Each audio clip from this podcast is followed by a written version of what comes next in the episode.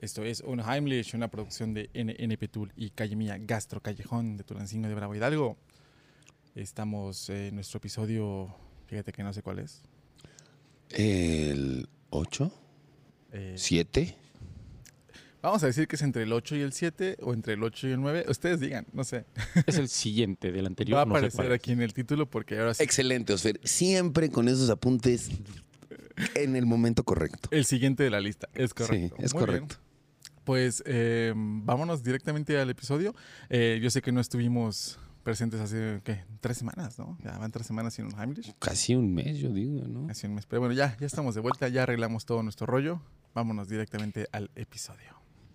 Vamos.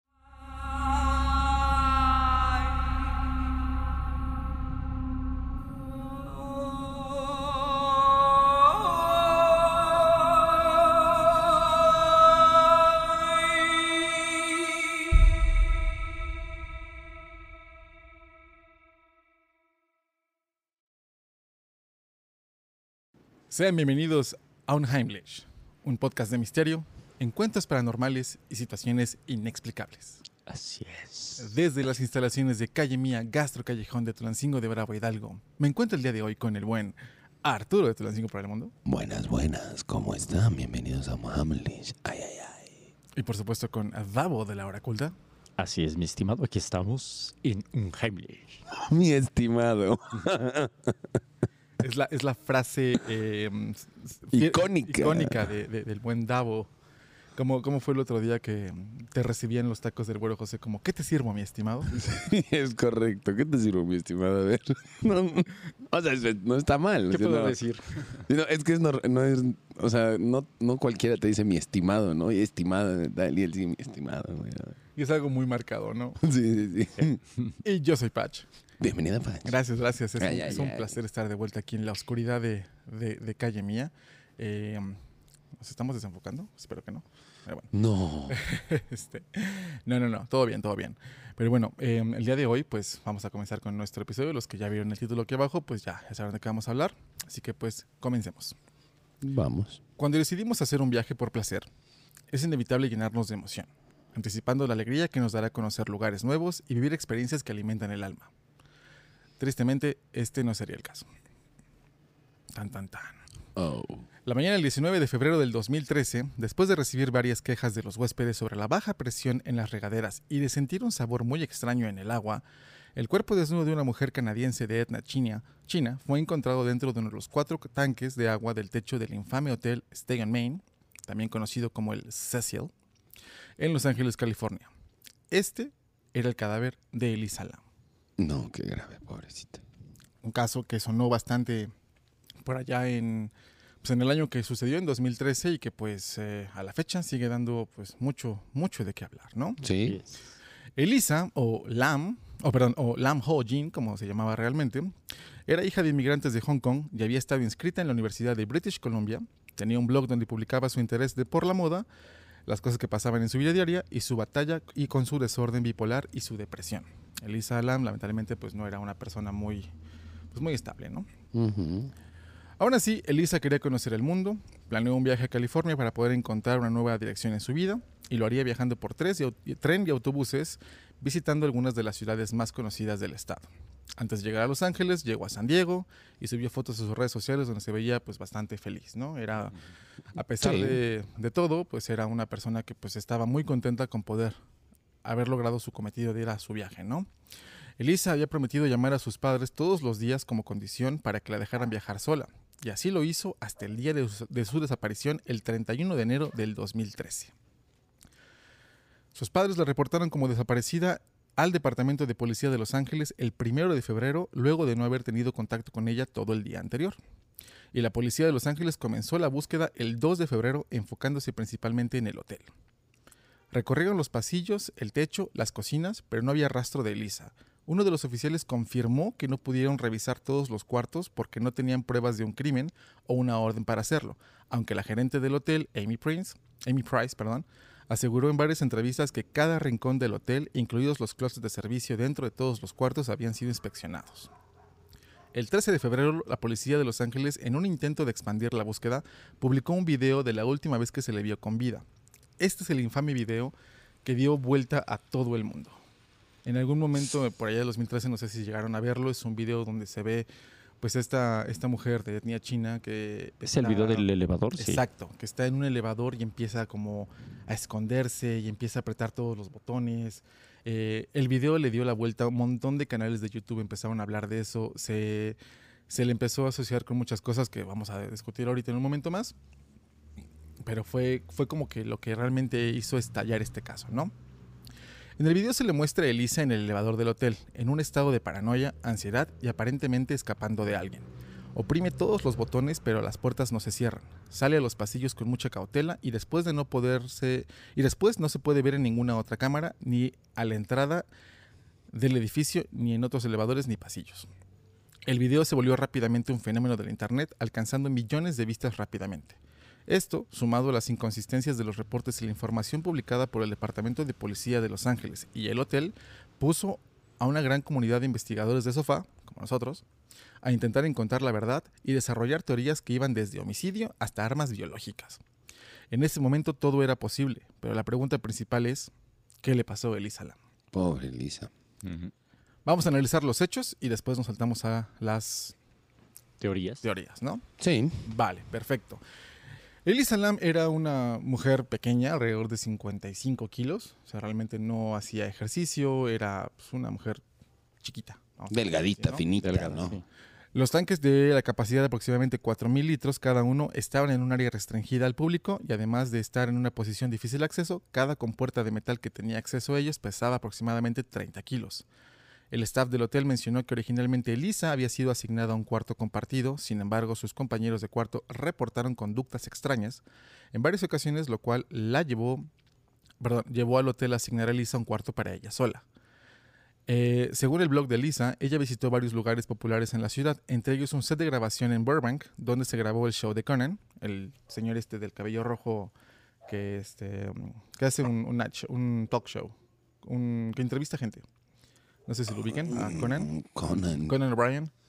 No. ¿no? Bueno, les dejamos una foto para que vean quién es ok, Conan. ok. Eh, del cual el estudio reportó que fue escoltada fuera otra vez por conductas extrañas. No hay más información, simplemente se dice que fueron conductas extrañas. Siguiendo la pista de los artículos encontrados en el cuarto de Lisa, la policía visitó una librería llamada The Last Bookstore, donde la gerente, Kate Orphan, recordó haber hablado con Elisa el día de su desaparición.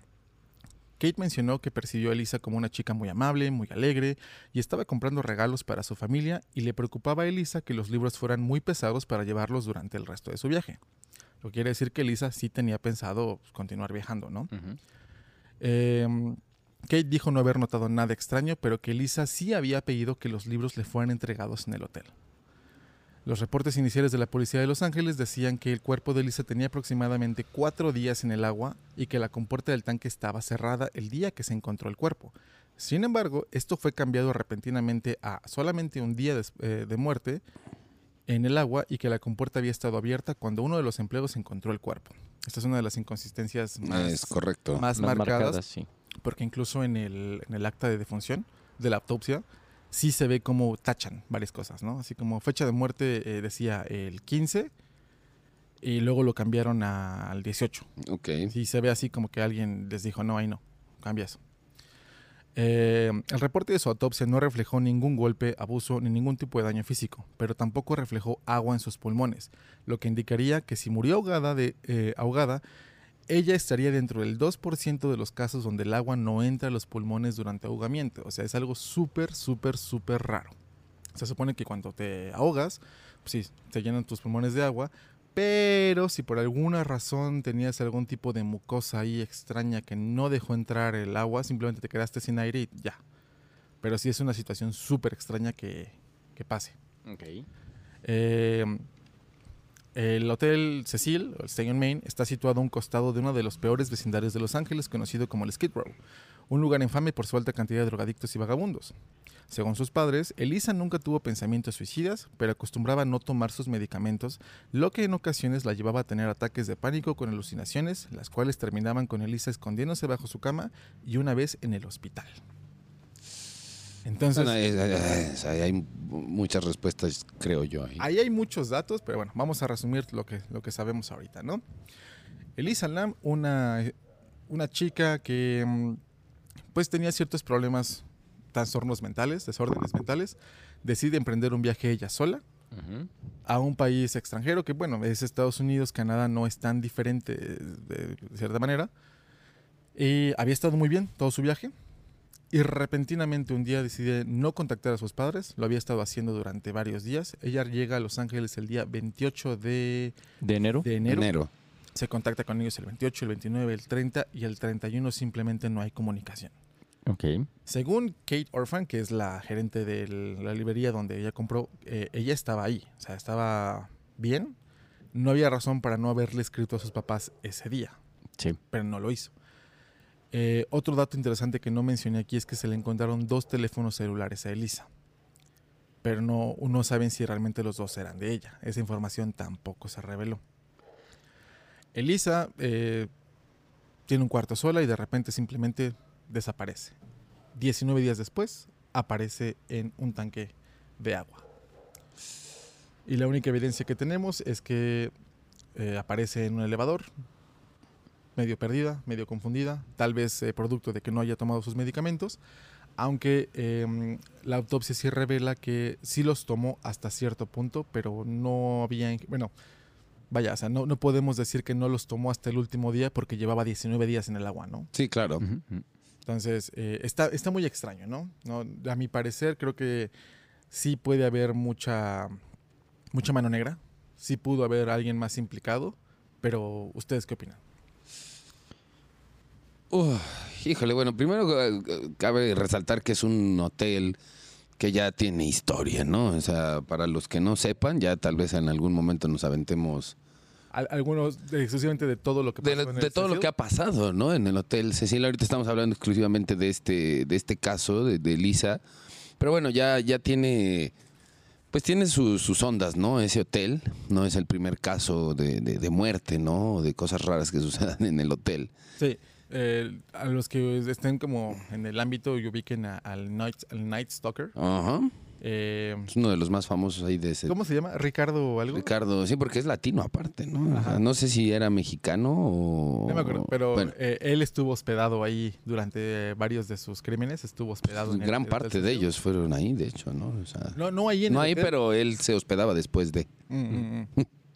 Eh, pues, de hecho, también después de la Gran Dep- Depresión de Estados Unidos, pues se volvió un hotel de paso para mucha gente que simplemente buscaba un cuarto barato de dos dólares. Sí, exacto. La cantidad de crímenes, de cosas ahí que ocurrieron dentro de ese hotel, pues es sorprendente, ¿no? También. El hotel fue diseñado y construido como un hotel de lujo, pero pues, eh, pues todo lo que pasa durante la, la recesión pues lo lleva a, pues, a quedar en un vecindario terrible, ¿no? Y a tener que cambiar su modus. Eh, el Cecil realmente pues era un hotel en el cual tú podías rentar, como dices, un cuarto por nada y es ocupado por varios vagabundos como para finalmente poder dormir en una cama y bañarse, ¿no? O sea, mucha gente extraña se queda ahí. Con el afán de, de quitarle esta, esta reputación, dividen el hotel en dos. Se conoce como el Stay on Main, que es el que publicaban y tomaban las- y subían las fotos a Booking.com y a varias páginas de hoteles, así como mira el lobby está precioso y demás. Y el otro pues seguía siendo el Cecil, que por algún tema legal, no me acuerdo, creo que para poder conservar su licencia de hoteles tenían que ofrecer las habitaciones semanales, mensuales. Entonces pues no pueden simplemente cambiar todo el hotel, así que pues deciden dividirlo. Pero los accesos como elevadores seguían siendo compartidos. Es correcto. Está el testimonio en, un- en el documental de Netflix de una pareja de ingleses que dicen, ay, pues vámonos a Los Ángeles. Ay, sí, mira, este hotel está en el centro. Ay, sí. Pero eso es culpa de no leer, ¿no? O sea, la gente que va a Los Ángeles eh, tiene que entender que en el centro no hay nada. Y el centro son las partes que evitas, ¿no? Dato curioso, eh, cuando sucede lo de Lisa Lam, eh, el 19 de enero, yo llevaba 10 días en Los Ángeles de haber llegado a vivir. A ver, otra vez, otra vez. Yo llegué a Los Ángeles el 8 de enero. Ok. Yo llegué a vivir a Los Ángeles ese- en ese, ese año. Y 10 días después se encuentra en el cuerpo de Lisa Lam. No, mes y medio después. Mes y medio. No, no, en, en- Ah, sí, sí, perdón, sí, sí, sí. Mes y medio después se encuentra. O sea, tú estabas ahí cuando estaba todo ese... Ajá, o sea, yo El llego. merequetengue. Yo llego eh, el 8, Elisa llega el 28. Y pues desaparece el 31. Yo ya estoy ahí en Los Ángeles viviendo y todo. Y pues, pum, pasa eso. Ah, bueno, es que aparte me imagino que tocó todo el boom de noticias de, de- de ese tema. Lo que le comentaba es que no, no, no lo vi. O sea, yo me enteré hasta muchísimo después. y sí me sacó oh. mucho de onda porque fue así como, güey, yo estuve ahí. O sea, no, no en el Cecil, pero yo, No, no, no, claro, claro, pero, pero yo estuve ahí en esa ciudad cuando pasó eso, ¿no? Y me acuerdo que lo vi estando en China así como que, ah, yo estaba ahí. pero sí estuvo, estuvo denso, ¿no? Pero el punto está en que el, el infame Hotel Cecil sí ha tenido pues una historia muy terrible, ¿no? Ha, ha habido muerte, ha habido gente hospedándose ahí pues mala, bueno, con antecedentes y que está en esa zona donde los mismos vagabundos, los mismos drogadictos pueden alquilar un cuarto ahí. No diciendo que todos son así, pero en un debraye alguien pudo haber hecho eso, ¿no? Sí. Porque, mira, la- los escépticos del caso dicen que, que no, que mm, en las pruebas que se hicieron en el hotel, uno podía subir tranquilamente al- a, los tinacos sin ninguna dificultad. Que las puertas tenían alarma, pero nunca se activó, ¿no? Que nunca había seguro, que podías salirte por una ventana para este, llegar a la azotea. Pues venga, todo lo que ha pasado y lo que sucede en el Hotel Cecil, o sea, tampoco creo que haya una seguridad de... uh, Exacto, también, Sí. yo creo que también, lo- bueno, en, en el, ya no existe el Hotel Cecil, eh, tenían que hacerse de la vista gorda, ¿no? Para poder mantener cierto flujo, porque ¿quién se iba a quedar ahí? Sí, claro. Sí, no, o sea, tú me- yo, yo, o sea, después de ver todo esto, o sea, yo no me quedo ahí, pero ni de chiste, hermano. No, aunque no hubiese pasado eso, o sea, tú como hotel en una zona tan fea, ¿quiénes son tus únicos clientes? Pues los de la zona fea. Sí, claro. Entonces tenías que cerrar los ojos y decir, bueno, mira, no importa que estén fumando en el pasillo o no me importa que se estén drogando aquí, ¿no? Al final del día, pues son sus clientes. Sí, Tenían que hacerlo de esa manera, aunque pues obviamente la gerencia del hotel dice que pues no, no es cierto, ¿no? Pero pues todos sabemos cómo funciona ese, ese negocio. Entonces, me parece muy coincidental que mm, teniendo esa gran gama de personas, pues tal vez con antecedentes criminales, tal vez con, con trastornos también, tal vez bajo la influencia de sustancias, no hayan encontrado o no exista un, un tercer culpable, ¿no? El escéptico dice, no, mira, ella no tomó sus pastillas, se le alocó, se subió a las escaleras de, este, de emergencia, le dio calor y se aventó al tanque. Se me hace muy específico. Ujú. Se me hace algo muy de... mm, habiendo tantas otras cosas que pudo haber hecho, habiéndose podido salir a la calle o, o no sé, haberse escondido en la lavandería, muy exclusivamente, muy precisamente subió a los tanques porque digo, sí estaban de difícil acceso, pero sí hay como una casita ahí que te puede poner arriba de ellos y tienes la, la vista hacia los tanques, ¿no? Pero yo creo que eso requiere cierta destreza, cierto control en tus brazos, piernas, ¿no? Si estás en un, en un, mm, ataque alucinógeno, Sí, sí, sí. paranoico y demás, dudo que hayas tenido la, la destreza para hacerlo.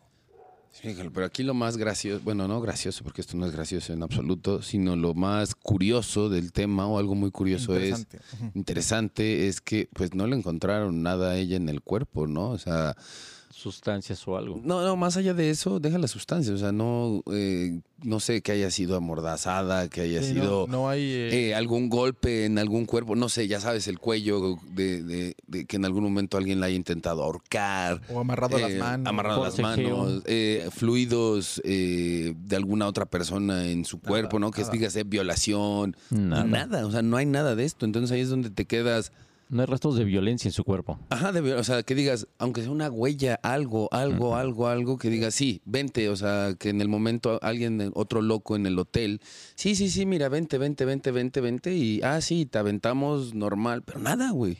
No, hay nada. También, eh, y aquí es donde está la desinformación, ¿no? Se, por más que se, se buscan las fuentes, muchas fuentes confirman muchas cosas y otras confirman otras que se contradicen. Se habla mucho sobre que la ropa que trae puesta no es de ella. Y que la ropa que trae puesta, a pesar de haber estado en el agua, tenía una sustancia arenosa. Como si esa ropa hubiese estado en la playa. Vaya, digamos, tú cuando lavas sí, sí, sí, un- claro, un claro. short, pues, te queda arena, ¿no? A pesar de que lo laves y lo laves. Es lo que hablábamos hace rato, que por más que te bañes igual, quedas con arena en el cuerpo. Exacto, pero ella no tiene nada en el cuerpo de arena. Cuando vas a la playa pues, te caen las uñas, te quedan en algún lado. No, no había nada. Eh, no había tampoco, eh, digo, había rastros de su medicina, muy poca, porque obviamente no la había tomado en pues, al menos 19 días, pero no pueden confirmar cuándo fue el último día que la tomó. Si el día de su aparición sí tomó sus pastillas o no. O antes. Ajá, o antes los había dejado, o, Sí. o qué onda, ¿no? Pero sí se especula que dejó días antes de su desaparición. O sea, Mm. No sé, ¿cuándo fue el último día que se le vio? El 31. El ¿no? 31 en la biblioteca. O sea, que, muy seguramente antes del 31 ya había dejado posiblemente. eh, Su medicación. Posiblemente, eh, o sea, no. Y aún así, eh, la gerente del- de la biblioteca dice, ella estaba normal. Y de hecho, hay otra teoría, otro em, video donde dice, que no lo publican, pero dicen que la ven bajar al lobby a recibir la caja con los libros. Y los libros sí están en el cuarto. Entonces, tuvo la, la- estuvo suficientemente cuerda como para decir, ah, llegaron mis libros, voy por ellos. ¿En qué momento se le zafa o en qué momento... eh, Hay- Hay un detonante. Ajá, exacto. O sea, ¿cuál fue el detonante y en qué momento para que cambie de estar en, en un estado Funcional. normal, digamos, para ir a comprar los libros y de repente estar actuando como la vimos en el video del elevador? Porque el video del elevador es muy perturbante. O sea, la primera vez Sí, que claro, lo ves, sí. dices, bueno, ¿y esta qué le pasa? En algún momento se, se llegó a especular que es un juego coreano. Sí, lo de los números, ¿no? El famoso juego coreano del elevador, que se supone que tienes que apretar ciertos números para Ujú. llevarte a otra dimensión y demás. Eso fue lo que más se manejó Ujú. eh, en el término paranormal. Pero, em, la, bueno, como refutan esta teoría es porque el juego coreano se hizo popular hasta 2016. E- Y, digo, en una comunidad eh, a- a- asiática, pues a pesar de que pues, no seas del mismo país, sí hay como grupos en otras redes sociales, ya, ya existía el Facebook, donde como asiático de segunda, tercera generación sí compartes ciertas cosas con los demás, ¿no? Eh, vamos a hablar, por ejemplo, hoy en la actualidad con la película de Red. Eh, yo que estoy en varios grupos de, de, pues, de asiáticos en otros, en otros países, no porque soy asiático, sino porque pues, me agregaron mis cuates, así como, "Ah, ¿tú entenderías esto? Vi como muchos de ellos, ya sea coreanos, filipinos, chinos, tailandeses, decían, sí, mis papás son iguales que en la película de Red y todos están como que platicando entre ellos, ¿no? Dudo mucho que si el juego era tan popular en Corea, ella no hubiese sabido de, de ese juego. Porque pues eh, en Asia se utilizan muchas redes sociales, así como aquí en América usamos WhatsApp y Facebook y todo, allá mucha gente en diferentes países ocupan Line, ocupan Weibo, ocupan Kakao Talk, WeChat también. WeChat ¿eh? también, que es como algo en lo que se comparten muchas cosas. Tal vez tú no eres chino, tal vez tú eres eh, de Hong Kong. eh, bueno, depende de quién le preguntes de dónde pertenece Hong Kong, no me voy a meter en eso. Eh, tal vez tú eres coreano, pero este, tienes WeChat, ¿no? Entonces lo publicas en, en WeChat. Entonces hay forma de comunicarlo. Aún así, se me hace una salida muy fácil, ¿no? Ay, pues eh, fue una situación paranormal y pues ya, ¿no? Un fantasma se la llevó. No, no, no, no, no. No, a pesar de que no hay huellas, no hay evidencia, no hay nada, yo sí dudo completamente que haya sido, eh, pues, ella, o sea, que ella haya cometido el acto. Yo Sí. creo que sí hubo algo ahí. algo. Yo- o pu- pudo haber sido, ¿no? Digo, porque si no hubo más cámaras de cómo ella subió o tal. Digo, después de haber visto, eh, digo, tal, no, el detonante, pues claramente no se sabe, pero pudo haber sido que ella, a la hora de estar pasando por el elevador, por el tema de que, tenía de, enfermedad, se empezó a, a paniquear y se empezó a hacer tal vez un, pues un video en su cabeza, ¿no? Entonces por eso pasó lo que pasó en el elevador y posiblemente alguien vio, pues eso, y tal vez fue, no tuvo necesidad de tocarla. Sí, nada en más. absoluto, simplemente la guió. Ah, ¿Qué tienes? Tal, no sé, a ver. Y, y no sé, tal vez era una persona dañada también, que, que tenía ganas de, de hacer algo malo esa noche.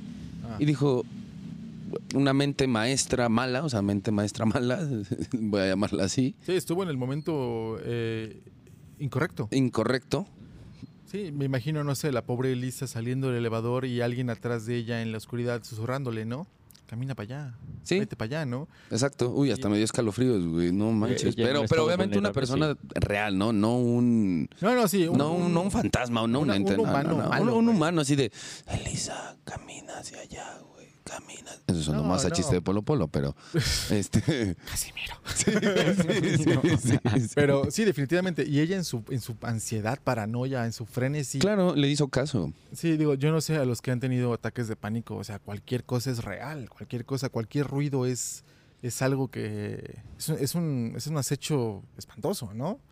Entonces, yo sí creo que tal vez Elisa sí dejó de tomar su medicamento y sí se- eh, lo que vemos en el elevador sí es a causa de todo lo que le pasa. Pero no creo que haya sido así nada más como que, ay, pues alguien se aprovechó. Yo creo que sí, sí la trabajaron desde antes porque no me cuadra que todo el día no le escribió a sus papás.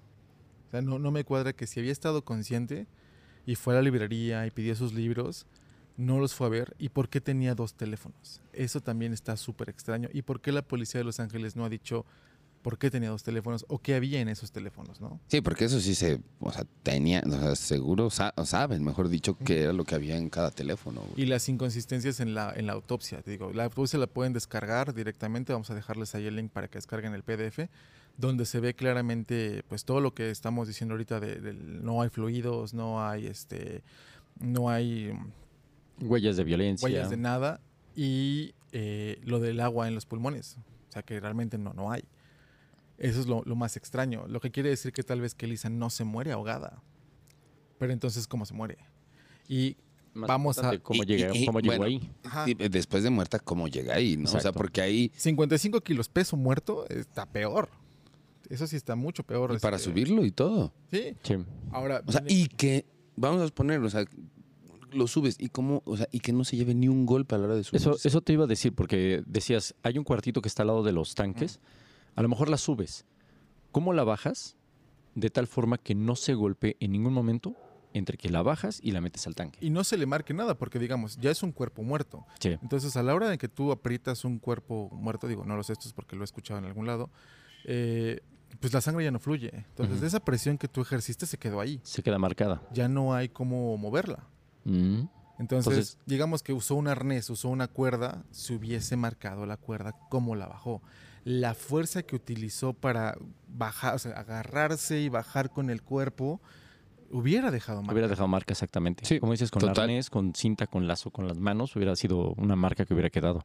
Ahora, también se dice en el mismo reporte que, bueno, 19 días en el agua es para que el cuerpo hubiera estado en una condición muchísimo peor de lo que la encontraron. Entonces, el reporte dice que estuvo en el agua cinco días inicialmente y luego dice que estuvo en el agua nada más un día, que muere en el agua. Eh, bueno, que la meten al, al tanque o se mete al tanque, ahí se muere el 18. Entonces, ¿qué hizo 17 días? O sea, estuvo, básicamente estamos hablando de que se desaparece 17 días y posiblemente los pasó adentro del tanque 17 días. Podría ser. Pero entonces el cuerpo estaría muy dañado. Muy dañado, correcto. y aparte, No, es que un, un- aparte un cuerpo ahogado es completamente morado y se hincha de una manera pues, de tanta agua que absorbe. y lo que yo estuve investigando, o sea, nadie, ninguna investigación te da realmente el tiempo, los días que estuvo Elisa en el agua. Entonces vamos a decir que Elisa estuvo en el agua 18, eh, del 18 al 19, ¿no? La encuentran. Va. En un día, eh, digo, hagamos el experimento, metamos un, un- un pedazo de carne a- al agua y vemos qué tanto se contamina. Para que muchos huéspedes se hubiesen quejado de la presión del agua, del sabor y todo, es porque llevaba más tiempo ahí, ¿no? Sí. Porque la policía entonces dijo que nada más era uno. Dos, al principio dijo que eran cinco días. ¿Dónde estuvo los otros 12 días? Si se supone que checaron todo el hotel a partir del 6 y las cámaras de la entrada y la salida jamás la dejan ver. En el reportaje de Netflix dice que los policías estuvieron ahí días, días viendo cada segundo de las cámaras y cuando finalmente la encuentran en el elevador, dicen, no manches, aquí está, ¿no? Pero no la vuelven a ver. O sea, no se vuelve a ver a Elisa. Sí, es solo ese video del, del, Del del elevador. y ya. Entonces estuvo que 17 días escondiéndose de la policía, de los perros que fueron a buscarla. Porque va, va con perros. No, de un va- perro no te puedes esconder, No, güey. por el O olor, sea, no. y el no, per- no, no, por el olor. O sea, tampoco te va a encontrar eh, de la noche a la mañana, pero No, aparte tenían toda su ropa, tenían todo el, todo el, el- el rastro. Lo que sí dice la investigación es que en algún momento en la ventana de servicio es donde el perro pierde el olor. Y dice, aquí, aquí, ya no hay más. Y es donde se hace la teoría de que ella se salió por la ventana de, de servicio. A la escalera de emergencia. Exacto. Y digo, y es, es creíble que pues con toda la contaminación y demás y todo, tal vez sí se pierde el olor en la ventana, pero la búsqueda inicial del helicóptero sobrevolando los tanques en la azotea tampoco la ve, tampoco la encuentra. Me vas a decir que Elisa pasa, 10 pasa 12 días en la, en la azotea escondiéndose de alguna manera? ¿Sin comer? ¿Sin, sin nada? No. O sea, No es factible de alguna manera, pero ya al 12, perdón, al doceavo día sin comer ya, pues ya no estás tan bien como para subirte y echarte al agua. Ajá, o, sea, o tal vez sí se había estado subiendo al tanque a, a beber agua, pero, pero ¿para qué? O sea, si realmente tenías ganas e intención de volver a su casa, seguir viajando, ese periodo de tiempo de 12 días, ponle 10 días, tal vez no en, en- en inconsistencias, en lo que quieras, sí hay un periodo de 10 días al menos donde Elisa no se sabe dónde estuvo. Y al final del día eso es lo que más marca el, eh, el caso, ¿no? Va, si fue ella y se aventó al tanque, el cuerpo no marca rastros de 18 días metidos en el agua. Entonces, ¿dónde estuvo todos esos días? La primera interrogante sería realmente el cuerpo, ¿cuántos días marca? Y eso no dice. O sea, me puse a ver videos como loco, me puse a investigar, me puse a, a ver, le pregunté a Google, le pregunté a Alexa, le pregunté a todo el mundo. No, nadie te da un número de días de... El cuerpo de la señorita Lisa Lam estuvo flotando en el agua tanto tiempo. Nada más la autopsia que dice, se murió, estuvo cinco días, no, estuvo tres días y luego le cambiaron a uno. Es que es muy grave porque, ok, no se salió del hotel, pero estuvo arriba, pero se supone que los conserjes del lugar pues suben, no sé si diario, pero pues son los que tienen el acceso. Pues ponle que la azotea, si nada más están los tanques, no hay tanto necesidad de subir.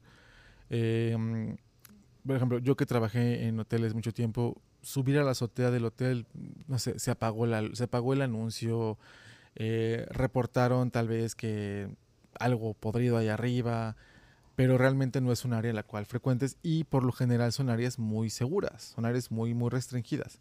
Que ya vimos que en el caso del Hotel Cecil, pues no, no era No, así. eso no existía. Y, y los vagabundos y los huéspedes subían y bajaban a hacer sus negocios como querían, ¿no? Sí. Aún así, eh, se hubiese visto en el elevador quién sube y quién baja para allá. Sí, sí, ahorita que estás comentando eso, tienes razón porque de hecho en uno de los videos, eh, bueno, en uno de los, como dices, documentales que estuvimos revisando, bueno, que estuve revisando, aparece eh, un- una persona que sube al área de tanques del Hotel Cecil y muestra la parte del suelo cerca de los tanques, se ve llena de colillas de cigarro Mm. y dice, ¿quién está subiendo aquí todo el tiempo? Porque los cigarros no se ven de mucho tiempo, sino que se ven recientes. Entonces, eh, como dices, es un flujo constante de gente que sube, supuestamente no deberían, pero realmente no hay una seguridad en esa área. Sí, no, o sea, la- la- evidentemente sí había alguien que subiese, que sube y baja. Entonces, si se hubiese escondido ahí, alguien lo hubiera visto. Sí. Si alguien la estuviera manteniendo ahí, alguien lo hubiera visto. Ahora, lo, de- lo que me da, lo que me hace a mí más ruido es lo que dice que la policía no tenía causa probable y entonces no puedes revisar los cuartos. Si el cuarto está ocupado, no lo puedes revisar. Tú como policía en, lo- en Estados Unidos, si no tienes causa probable de crimen, no puedes entrar al cuarto. Pero entonces, ¿por qué la gerente del hotel en el documental de Netflix dice que sí? Que todos los cuartos y closets se revisaron para lavarse las manos. Pues es Mm, que yo creo que igual ellos sí saben más qué onda. Mm. Pero pues, digo, por mal, más mala reputación que ya tenga, pues dijeron, pues tampoco voy a decirlo a todo el mundo. Pues sí, sí, sí, sí, yo sé qué pasó y fue así, bla, bla, bla, bla, bla, ¿no? O sea, si el hecho fue de que mucha gente ya se subía y hay colillas de cigarro, posiblemente ella sí se la pasó por allá arriba un buen rato y mucha gente sí la vio, pero pues es la gente que como no hay cámaras y nadie dice, pues yo no voy a decir que yo la vi y que al final vimos como en una loquera de ella se, trepó y vimos cómo se desnudó, porque la encontraron desnuda, si mal Sí, no, la no ropa me estaba- acuerdo. Pero la ropa estaba flotando. La, Sí. ro- la ropa está flotando ahí al lado de ella y su celular y otras cosas están afuera. Bueno, o sea, puedo, puedo pensar, digo, ya, ya lo de las colillas de cigarro, esa no me la sabía yo. Pero sí puedo imaginarme que ella subió, ¿sí? Por el lado que haya tenido que, que subir. Y por ejemplo, si hay gente que se subía a, su- a- a fumar cigarro, pues qué otras cosas más no se pudieron ir a consumir allá arriba, ¿no? Sí, no, aparte Ya sin miedo al éxito. Sí, sí, sí, sí, sí. Sí. era una zona, pues, vamos a decir, como el VIP de la zona fea. Sí, exacto, exacto, ¿no? Entonces, pues, ¿quién dice que ella no se pudo haber pasado un días allá arriba y tal vez para la gente que están en ese ambiente es como, ah, pues una loquita más, una... Ves a alguien ahí, eh, Eh, chabolita, ah, pues mira, esta se dio un pasón. Sí, un pasón y pues síganle dando, sí, tal, ¿no? Y tal vez, sí, ahí dejó de tomar sus pastillas Y tal vez le empezaron a... Ah, pero es que no le encontraron ninguna sustancia aparte, No. güey. Esa es la otra, o sea, no le encontraron ninguna Sí, sustancia. ya, ya me, me- ya acabo de... Mi teoría se acaba de ir a la pero, chingada. pero sí es posible, vamos a decir. pues tal vez no sustancias, pero que en su loquera se quedó allá arriba, güey. O tal vez, eh, no sé, si esta es una teoría así súper loca, ¿no? O sea, suben estas personas, están haciendo su business, están haciendo lo que quieran, ven que eh, encuentran a Elisa ahí medio moribunda, se les muere enfrente de ellos y dicen, yo no me voy a cargar esto. Y entonces deciden deshacerse del cuerpo aventándolo al tanque. Que sería un plan muy elaborado para simplemente decir, yo no vi nada, ya me voy, ¿no? Simplemente se pudieron haber desaparecido Exacto, y O sea, el, el haberla metido al tanque fue algo eh, que decidieron muchísimo antes, ¿no? Y yo insisto, ella no se metió sola al tanque. Porque también otra de las cosas que son súper incoherentes es que el reporte oficial, bueno, la entrevista oficial de- con el policía que está hablando del tema, le preguntan muy claramente, los tanques, la compuerta estaba abierta o estaba cerrada. Y él dice, tengo entendido que estaba cerrada. Y entonces es cuando ya es homicidio, ¿no? Y entonces ya empiezan a checar todo y demás. Pero el conserje del documental de Netflix dice, no, yo cuando subí estaba abierta. hay una inconsistencia ahí en, en el tema de cómo se encontró al inicio. Exacto, porque Sí, también tú ves el documental y ves a este señor, porque aparte pues te, te lo dice en español, te dice, no, pues sí estaba abierta. Pero ves en su cara cómo, o sea, igual es una actuación, igual es para darle el, el- el- el tram- la drama, no sé. Pero al menos yo sí le vi así como que, yo sé que no es cierto, pero me están haciendo decirlo. No sé. Digo, al final del día el documental de Netflix se convierte en una, pues en una forma de decirle a la gente que pues las enfermedades mentales son verdaderas y que tengan cuidado y demás. Y está cool, está cool que ocupen este caso, pues, esta tragedia para dar conciencia de que pues la gente a veces hace cosas que pues son terribles porque nadie las ayuda. Sí, exacto. Pero yo siento que este no es el caso. Yo siento que en, en esta ocasión de Elisa Lam sí hubo mano negra. O sea, sí hubo quien eh, deliberadamente la mató. O pudo haber pasado que, que sí la encontraron en otro lugar del hotel y dijeron, bueno, mames, pasó esto, ¿no? Y posiblemente sí puede tener sustancias. Digo, la policía te dice, ah, ah, no tiene, no tiene, no tiene, no tiene, pero vaya hasta saber en verdad, sí, sí, sí tenía alguna sustancia, si en verdad sí fue abusada, ¿no? O sea, Pero ¿para qué lo haces? ¿Para evitar este conflicto internacional con Canadá? Posiblemente, no, digo, no lo sé, no sé qué, cuál sea el, el- el- digo, vaya usted a saber igual el Hotel Cecil en aquel momento que, Sí. pudo haber tenido, ¿no? Si el mismo staff fue así como, no, pues sabes qué, pues échala, pues, di que se cayó, X, no pasa nada. O sea, pero estamos hablando de conspiración y la conspiración siempre tiene un, un motivo. Sí, Hay una teoría muy rebuscada por ahí, que ya se me hizo muy volada, que hablaba sobre que Elisa había sido como seleccionada por cierta agencia del gubernamental para ser eh, inyectada con tuberculosis, me parece. Y entonces el plan era que Elisa, eh, en su viaje, bueno, en su locura o lo que quieras, saliera a la calle y empezara a infectar a todos los vagabundos y a todos los drogadictos para así limpiar el Skid Row. Pero no le sale porque la tuberculosis la, la, la, la- la zafa la cabeza y se muere antes.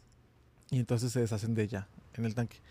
Obviamente no te van a decir que, ay, la autopsia dice que tiene tuberculosis y quién sabe qué no. A mí se me hizo una teoría demasiado. No, esa sí ya está medio, esta- esa, esa sí ya está pirada, Le ¿no, güey? quisimos Sí. este, Se me, hace, se me hace más relacionado con el hecho de que existe una prueba médica llamada ELISA. Eh, sí, sí, sí, justamente también por eso venía, que, que la prueba médica se llama ELISA. Sí, pero eso es por otro tema. No, yo entiendo, yo entiendo. Entonces, pero, más bien siento que fue como que ahí lo trataron de relacionar y ya sabes. Porque también me parece que la de VIH se llama ELISA, ¿no? También.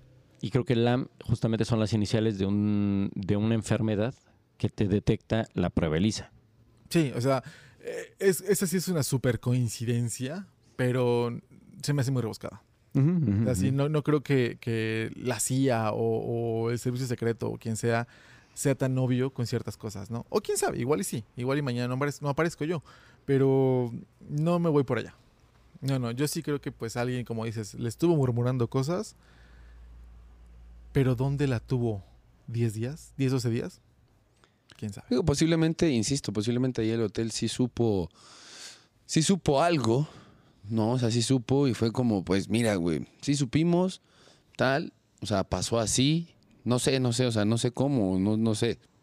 pero que simplemente ellos dijeron, no, vamos a esconder este pedo, ¿no? O sea, O igual incluso el hotel o la misma policía no están revelando que pues sí había otra salida que no tenía cámaras, ¿no? Igual y sí se ve a Elisa de otra en una salida de trasera, ¿no? En una, sali- una salida de carga. Digo, los hoteles todos tienen un área de carga pues, donde te llega el papel higiénico, donde te llegan los jugos, te llega la, la comida, porque al final del día sí era un hotel que tenía pues restaurante, ¿no? Y aunque no lo hubiese tenido, de algún lado llegan los jabones, las toallas. sí, el papel de recibes a los baño, todo. proveedores. Y no precisamente en el lobby, ¿no? Que llegas ahí la caja y empiezas a contar. lleva, lle- hay una salida de proveedores que posiblemente no tenía cámara en ese momento o, o no sé, digo, por mucha coincidencia están entregando unas cajas y Elisa simplemente pasa por atrás y pum, ¿no? De hecho, en, el, en esa época el hotel eh, comentan que no toda el área del hotel estaba cubierta por cámaras. Tenía Mm. muchísimos puntos ciegos y algunas cámaras no funcionaban. De Entonces, hecho, en 2013 todavía había muchos hoteles que no tenían cámaras. En el hotel que yo trabajé en Los Ángeles no había cámaras en los pasillos. Y entonces pasaron algunas cosas en el hotel que pues no hubo como decirle a la policía, eh, pues pasó así, ¿no? Simplemente pasó. Y la cámara en el pasillo, pues no, no hay. Entonces sí, sí había como esa inconsistencia. Entonces, muy posiblemente alguien sí se la llevó y simplemente la regresó. Sí. Sí. Que hubiese alguien del hotel involucrado, quién sabe. alguien que conocía dónde no había cámaras, por dónde entrar y salir posiblemente. ¿Mm? Eso también podría ser. Ahora, pero ¿con qué finalidad? Si volvemos a lo mismo, no tenía ninguna... Bueno, eso es lo que dice la policía, ¿no? No tenía huellas de violencia, no. Igual y no sé, eh, la convencieron para dejar su viaje y escaparse a vivir una vida en una comuna hippie y después se les muere y dicen, no, pues regrésala.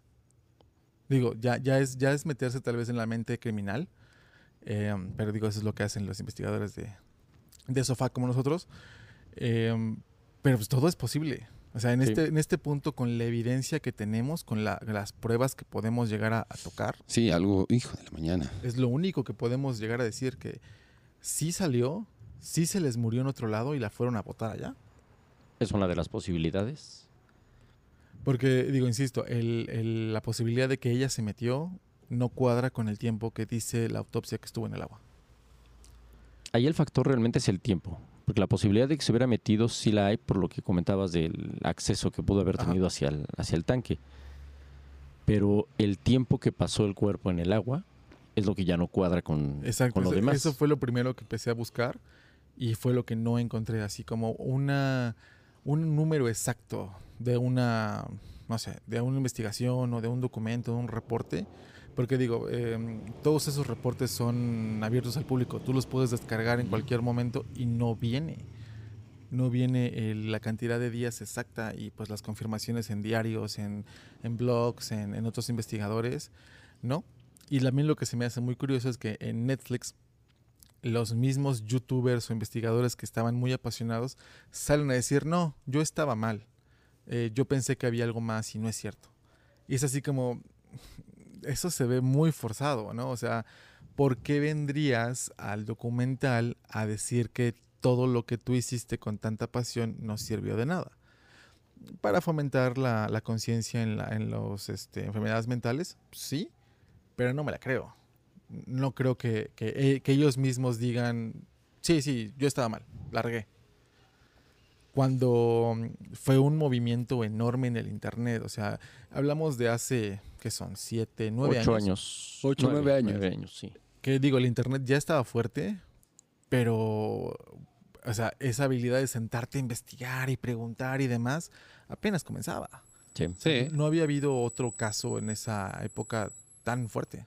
No, yo creo que fue muy icónico tanto por el- la forma en la que ocurrió, cómo se desarrollaron los hechos y yo creo que los dos factores, ¿no? El hecho de que de la situación de salud de Elisa y el lugar donde ocurrió, Sí. el histórico hotel Cecil, ¿no? Ujú.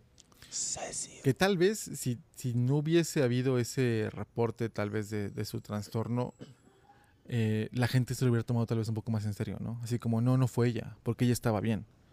Y, y al, al revelar que pues tenía estas cosas, mucha gente fue así como, ah, pues ya. Es que el detalle ahí es de que también no hubiera cuadrado, por ejemplo, perdón, el hecho de que estuviera bien, no hubiera sustancias en su cuerpo y el comportamiento errático del elevador. Exacto, si no hubiera habido nada. O sea, ya esos tres puntos hubiera, uno de los tres ya no, no cuadra. Pero no, no es algo que se hayan inventado porque Lisa, a pesar de que su familia era muy cerrada con, con la enfermedad, o sea, no lo publicaba, ella sí, ella sí era muy abierta en internet, de sí tengo esto. eh, Tenía un blog, de hecho, ¿no? Saludos. Saludos a la moto. eh, sí, tenía, tenía primero un blog en, en Blogger, que es de, de Google, y luego se pasa a Tumblr. Y mm, empieza a decir que de hecho no se inscribe a la universidad porque tuvo otra recaída de depresión. Y decide hacer el viaje a Los Ángeles para poder encontrar una nueva dirección en su vida. Para eso es que pues emprende el viaje, porque pues ya llevaba creo que un año sin inscribirse a la universidad. Y pues papás dicen, no, pues sí, pues ve, digo, igual y puedes encontrarte, pero tú también como papá con una niña que pues a veces ha pasado eso y tiene un hermano, pues vete con tu hermano, ¿no? O sea, De hecho, tiene una hermana, ¿no? hermana creo que sí. Pero eh, inclusive en su blog, ella escribe que justamente le costó muchísimo trabajo convencer a sus padres de que la dejaran viajar sola. Mm. O sea, pese a la edad, pese a todo, le costó trabajo convencerlos y cuando ella anuncia en su, en su blog que ya tiene la autorización, eh, básicamente ella lo está anunciando por lo grande. Entonces, ¿por qué realizar una acción así después de ese viaje tan esperado? Exacto, y, volvemos a lo mismo. Ella sí tenía pensado regresar. O sea, sí había una... Que, que digo, no sabemos, no la conocemos, no estuvimos con ella, No. Pero sí eh, hubo los, los incidentes con sus compañeros de cuarto, hubo los incidentes en el, en el estudio. Eh, no, e- no estaba completamente, pues, normal en la sociedad, pero no era, no, no eh, había nunca habido comentarios de, de, pues, suicidio, ¿no? Menos lo que dicen sus papás. Sí, no, eh, había tenido ya un episodio de, eh, de paranoia, me parece, en su en Canadá. Es el que Pero- termina en el hospital. Ajá, pe- pero básicamente lo que comentan es de que ella simplemente tiene miedo y se va a un rincón. En Exacto. ningún momento trata de lesionarse. O eso es como dices lo que comentan los papás. Entonces, esa, esa actitud que presenta frente a su familia o ese episodio no cuadra si volvemos al hecho de que lo que le pasó fue parte de un episodio. Exacto, porque entonces, o eh, digo, ya, ya en el, en el punto más, este, Crítico. ajá, se quiso esconder en el tanque. Eso no explica por qué está desnuda. Bueno, eso lo explican después por la hipotermia. Exactamente, te iba a decir. eh, hace rato decían, por ejemplo, para tomar agua, pu- pudo haber sido tal vez que se estuviera tratando de acercar para buscar agua del tanque dentro de su Lo que era. dentro de su delirio, buscar agua, cae al tanque y cuando le empieza a dar la hipotermia es cuando se quita la ropa. Pero al menos para que te dé hipotermia en un tanque de esos. En Los Ángeles nunca llueve. Eh, es muy raro que esté nublado. Y mm, digo, sí, el agua se enfría en la noche, pero volvemos a lo mismo. El flujo de gente de la azotea es muy grande. Ella en el tanque fácilmente. ¡Ay, ey! Oigan, estoy aquí atrapada, ¿no? Sí, o, o la gente simplemente escuchas el chapoteo en el tanque de que Eh, alguien está algo está pasando, de... ¿no? Sí, claro, o sea, alguien se da cuenta que algo está pasando allá arriba. No, es que ese es un caso que en realidad, pues sí, hay mil y un teorías de qué pudo haber sucedido, pero en realidad qué pasó es... O sea, sí, es, esto sí se me hace un completo misterio, y no un misterio paranormal, sino un misterio... Sí, porque no, no hay evidencia, no hay nada. Y todo lo que pudiese haber pasado tiene una refutabilidad. Sí. O sea, cualquier teoría te dice, ok, sí, pero esto. Es que tal vez así, pero esto. Siempre hay un pero. Sí, no, no ha habido una, una teoría sólida. Sí, sí, sí, sí, ya tendría, o sea, yo creo que las respuestas están en, primero en los dos celulares, que había en ambos celulares. Sí, o sea, yo creo que hay parte de la, de la respuesta y, y saber si en verdad la policía te dijo absolutamente toda la verdad junto con el hotel, ¿no? O sea, tal vez, no, no que estuvieran trabajando juntos, sino ninguno de los dos dijo tal vez ciertas cosas. Sí, sí. Volvemos a lo mismo. Tal vez hubo una mala investigación, alguien eh, contaminó evidencia, algo pasó y fue así como, pues, pues ya, ya largamos, ya, ¿no? Sí. O sea, también lo que a mí se me hace muy extraño, a mi punto de vista, es que se llama al Departamento de Policía de Los Ángeles, al LAPD, pero nunca se llama al FBI. ¿Por qué? Porque no cruza línea de estados, porque no es un asunto eh, a nivel federal, pero sí es un incidente eh, Internacional. internacional. O sea, Tendría que haber entrado el FBI. Tenía que haber estado ahí el FBI y nada más entró el, el LAPD y me acuerdo que lo busqué y lo busqué y dije, ¿por qué el FBI no está metido en esto? y bueno, al menos lo que yo encontré, Sí, claro, porque ya la investigación hubiera sido completamente diferente. encontré así como cosas así del FBI, pero ya, ya al menos en lo que yo encontré, se veía como que alguien asumió que el FBI había estado ahí. Donde yo asumía también eso. Pero no, o sea, es puro, es puro LAPD. Y eso pues sí está muy extraño, ¿no? Digo, volvemos a la conspiración y todo, pero tal vez más que conspiración es negligencia. Porque para que el FBI pueda entrar a un caso lo tienes que invitar. Pero eh, tú como comisario eh, de tu... ah, ¿Cómo se llama esto? De tu, vaya, jefatura. Jurisdicción. De tu zona, ajá Sí. Tú los tienes que, es tu responsabilidad de invitar al FBI a este caso que ya involucra a una ciudadana extranjera y que tiene tanto misterio, ¿no? Sí. Traes a, a- a la unidad de crímenes, a la unidad de comportamiento, o sea, ya, ya era el 2000 y tantos, ya eran 2010, ya había algo, ya había, este, digo, no sé si han visto um, Mindhunter en Netflix, No. es una serie donde empiezan a, a, a como hacer los perfiles del asesino serial. Sí, sí, sí, cómo no, cómo Ya- no, cómo ya no, había ya sé cuál, man. Sí, sí, sí. Como tipo criminal, criminología forense, cosas Ah, así. ¿cómo, cómo inicia, ¿no? Cómo Sí. empiezan a decir, bueno, a ver, la víctima es tal, tal, tal, entonces puede ser que el asesino sea tal, tal, tal, tal, ¿no? Sí. O sea, pero eso fue hace tantos años. En el 2013, o sea, ya, ya estamos hablando de una sociedad pues, mu- muy, muy parecida a la actual, Sí. Sí. donde ya debió haber habido eh, pues, muchísima más investigación y la invitación al FBI. Pero pues, ¿qué, ¿qué le habrá pasado? No lo sabemos y esperamos pues descanse en paz, donde sea que esté, porque pues sí, es un misterio y seguirá siendo un misterio hasta pues que alguien simplemente, algún testigo diga, pues sí, yo sé lo que pasó y pasó esto, ¿no? Sí. Como suele pasar después de décadas que alguien dice, ah, pues miren, ya me voy a morir, entonces les voy a contar qué pasó. Sí. Y aún así, no podríamos estar seguros de que sea verdad. De que lo que nos cuenten sea verdad exactamente. Sí, sí, sí, sí, sí, claro, claro. ¿no? Tal vez la que estaba eh, en el lobby, bueno, como gerente del hotel, en algún momento diga, bueno, la neta, si pasó esto, eh, sería una persona un poquito más creíble porque pues tuvo... Es la que está ahí directamente. Directo. Sí, ¿no? Digo, estoy hablando lo que pudiese pasar, ¿no? Exacto, Digo, es una- es una posiblemente suposición. Ella sabe muchas cosas y, y se va a ir a la tumba sin decir nada, ¿no? Y- Sí, sí.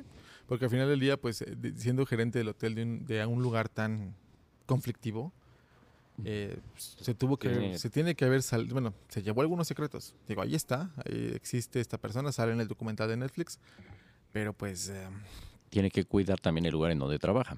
pues más que nada, igual y tiene algún tipo de, de como, no sé, no contrato, pero tú no dices nada y yo te, te ayudo a que crezcas en otra empresa, ¿no? Porque de hecho me parece que ella no es, nunca había sido gerente de hotel hasta que llegó al Cecil. Entonces no tenía experiencia en hoteles. Sí, no, no, no, no. No que eso la haya hecho eh, mala para su chamba, pero... No, para ese hotel creo que debes de tener bastante experiencia no, debes- para llegar a ese hotel y saber Por el qué tamaño, pedo. sí.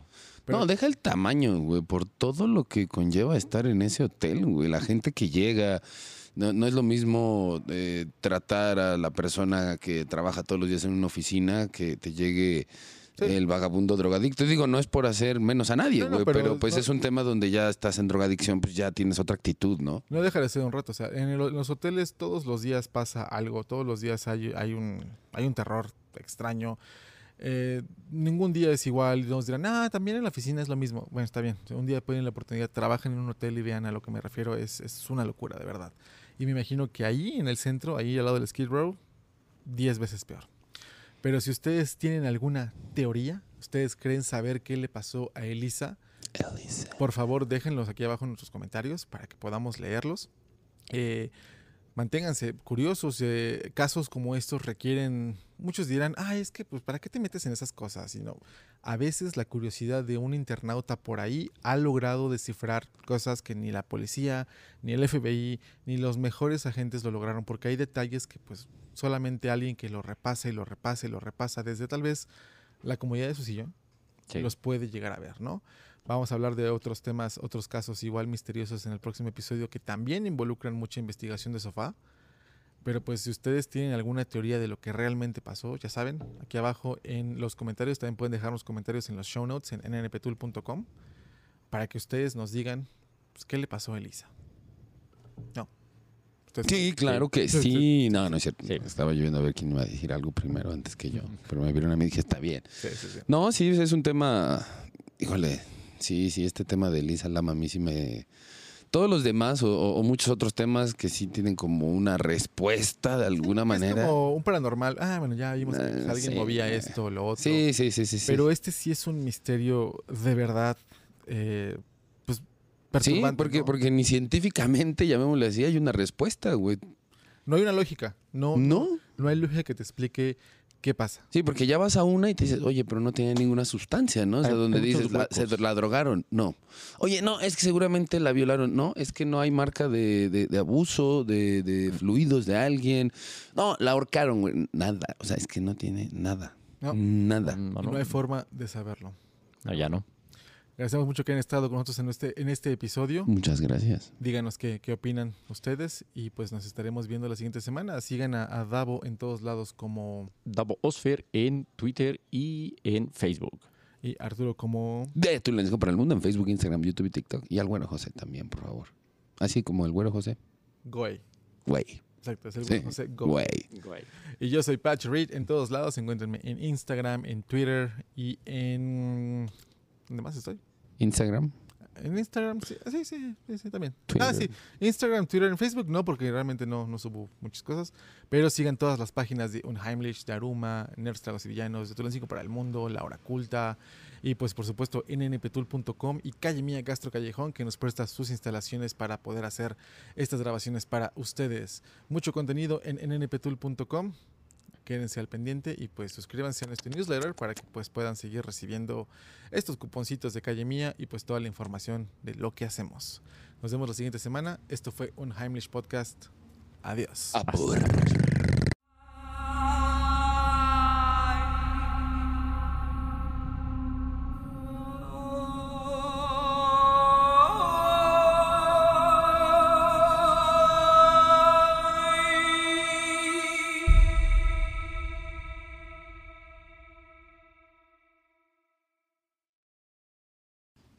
Pues esto fue el episodio 8978, no sé cuál sea, de Unheimlich Podcast. Quiero recordarles a las personas que van a empezar a seguir el Instagram que es Unheimlich Podcast MX. Hay un podcast en Alemania que se llama Unheimlich Podcast y me habló el otro día y me dijo, oye, me has estado etiquetando en tus publicaciones y yo así como, ups, Ups. perdón. Porque el Instagram pues no, no me parecía nada, nada más yo ponía arroba Unheimlich Podcast y no sabía que ya había un usuario con, pues, con ese Con ese nombre. entonces ya le agregué el MX para que pues ya no lo estemos molestando a este chico o chica, no me dijo que era. Pero este, le dije, no, pues perdón. Me dijo, no, no pasa nada, nada más te aviso. Yo, ah, ok. Ah, bueno. Entonces seguiremos etiquetando para que nos veas. Exactamente. Me dice, sí quiero escucharlos, pero pues no hablo español. Y así como, nada, no te puedes. No pasa nada. Pero bueno, Tenemos Eh, subtítulos exacto, Sí. exacto, exacto. en English, speak English.